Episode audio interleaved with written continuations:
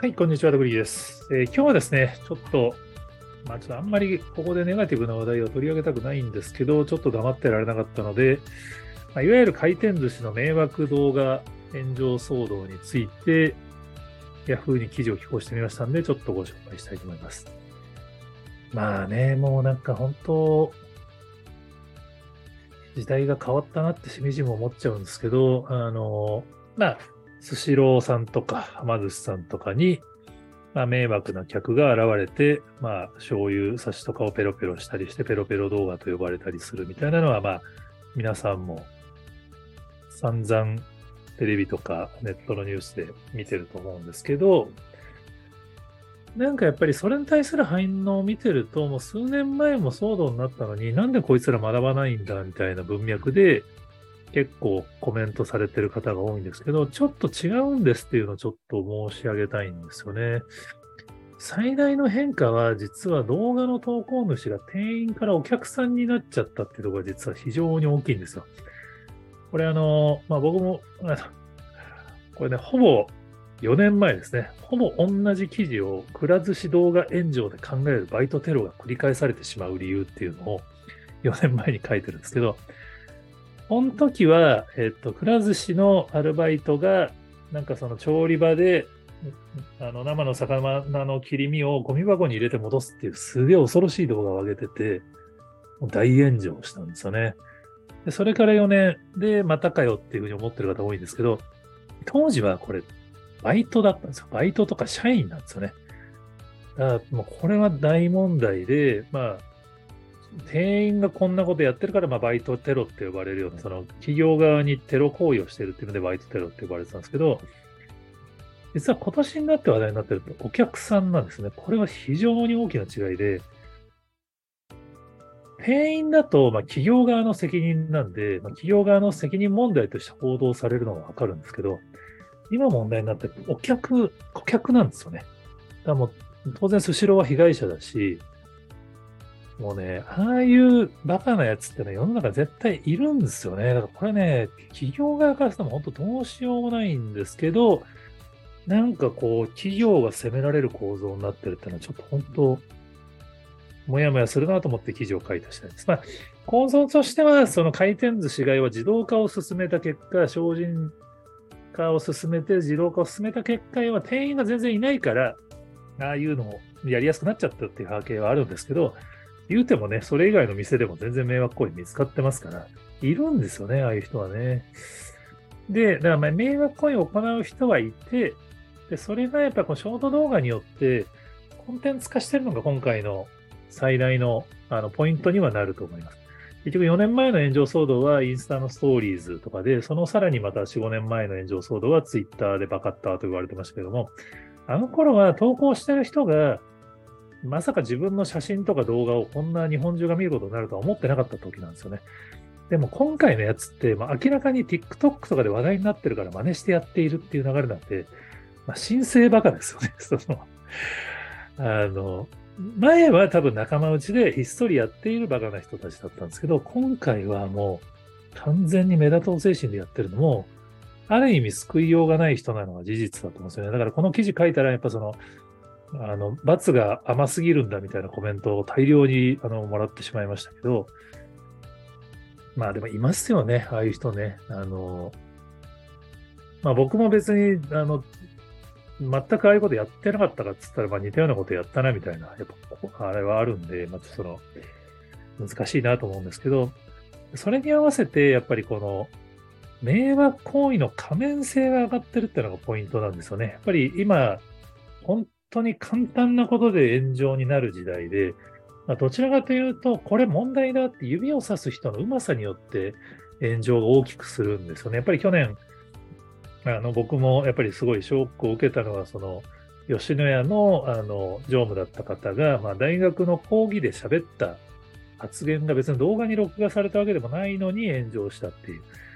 本当もうその伝聞でもそうやって炎上を起こせる時代になってしまって、別に SNS 使おうが使わなかろうが炎上する時代で、まあ、こんだけバカな行為を動画でわざわざ証拠を残したら、それは炎上するのは当たり前だよねって話なんですけど、で大きいのはやっぱ告発系アカウントがすごい力を得てるところなんですよね。YouTube の告発系 YouTuber とか、Twitter のあの告発系アカウントがすごい影響力を持っていて、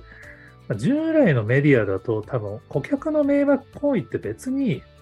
しょうがない、まあ、しょうがないって言うとあれなんですけど、そんなに大々的に報道するものではなかったはずなんですよね。従業員がまあその悪質な行為をしてたら、やっぱその会社の元の行為なんであれなんですけど、まあ、迷惑行為をする客なんかいっぱいいますから、それがそのニュース番組で報道されるとかって従来だったらありえないと思うんですよ。でも今は告発系アカウントが Twitter とかで動画を紹介することによってトレンド入りしちゃうんですよね。そうするとメディアも報道しやすくなって報道するっていう。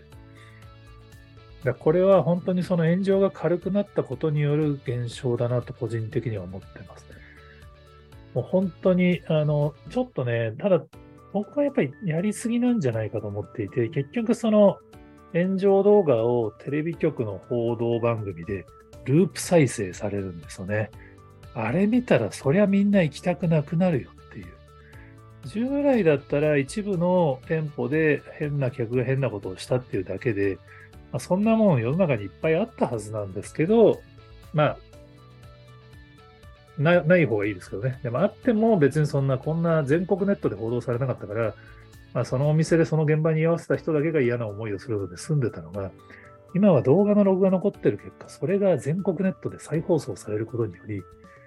なんかまるでスシロー全店であの行為が行われたかのような錯覚に我々陥るんですよね。だからうちももうあの家族が回転寿司行きたくないっつってて、これは、だからその、ある意味マスメディアの報道によっても起こっちゃってると思うんですよ。まあ、マスメディアからするとネットでこんだけ話題になってるんだからニュースだって話だと思うんですけど、あそこまで動画リピート再生する必要ありますかって話だとちょ僕は思っちゃうんですよね。これ、まあ、当然やった人たちが悪いんですけど、まあ、言うても中学生、高校生、まあ、の当然、結果的に大ダメージになってるんで、損害賠償請求もされるべきだし、こういうことをやること自体が罪が大きいっていうのは、まあ、社会常識になるべきだと思いますけど、でも、やっぱテレビであんだけ連続で報道されれば、そりゃその、やったやつに誹謗中傷行くよねっていう。これからやっぱり個人的に怖いなと思ってるのは、あれをいじめられっ子がいじめっ子に無理やりさせられた場合に、同じように炎上したらどうするかとか、まあ、堀江さんはそれこそあの闇バイト使ってインサイダー取引になるんじゃないかみたいな話になってますけど、こんなに簡単に大手メディアがバンバン報道していいのかっていうのは結構ね、これ真剣に考えておかないと本当危ないと思うんですよね。その、まあ僕はどうしてもあの、木村花さんが、その、テラスハウスの番組の報道角度で、まあ誹謗中傷を受けて、まあ、非常に残念なことになってしまったのは本当に忘れられないんですけど、これね、この迷惑動画であり得ると思うんですよ。だから本当真剣に考えないとやばいんじゃないかなと思ってて、まあ、ちょっとその、まあ、よもうこの記事書いたらね、いや、もうこ、こいつ間違ってるみたいな、もうもっと罰則厳しくしないとダメだみたいなコメントをたくさんいただきましたけど、個人的にはちょっとメディア関係者の方の報道の仕方は本当その、考えた方がいいんじゃないかなっていう。で、ちょっと面白いデータとして紹介したかったのが、デジタルクライシス白書っていう、まあ、シェンプレさんが分析してるデータがあるんですけど、実は炎上件数ってまあ年々増えてきてるんですけど、2022年の2月から5月の間だけ、ゴーンと減ってるんですよね。で、当時は、まあ、コロナが落ち着いてきたからみんなの心が落ち着いてきたのかなみたいな話をシェンプルの人とも話してたんですけど、結局年末めちゃめちゃ増えてるんですよ。で、振り返って分析すると、これ、ウクライナ侵攻の影響じゃないかって話なんですよね。で、要は、ウクライナ侵攻でメディアが忙しくなったから、こういうある意味、まあ、どうでもいいってことはないんですけど、その、従来だったらマスメディアが報道しなかったような炎上騒動までマスメディアがガンガンやるようになって、炎上がサイクルとして加速するんじゃないかみたいな。まあ、直近で象徴的だったのは、その半年前の炎上動画がまるで昨日起こったかのようにテレビ局が報道してるんですよね。あれ本当に良くないと思って、過去の動画を掘り出して、それを5年前の動画とか掘り出して、まるで今もう継続して起こってるかのように報道するって、あれはね、結局その、それによって、その特定班も盛り上がって過去のものを探しに行くし、また告発系のアカウントもさらにすげえのが見つかりましたみたいな。本当先週のやつもなんだっけ？史上最悪の迷惑動画って、キャッチコピーつけるのがうますぎるんですよね。ま、確かに消毒スプレーを噴霧するのはもう論外ですけど、でもこれ半年前の動画で、別にそれで誰か被害が出ていたわけでもないのに、なんか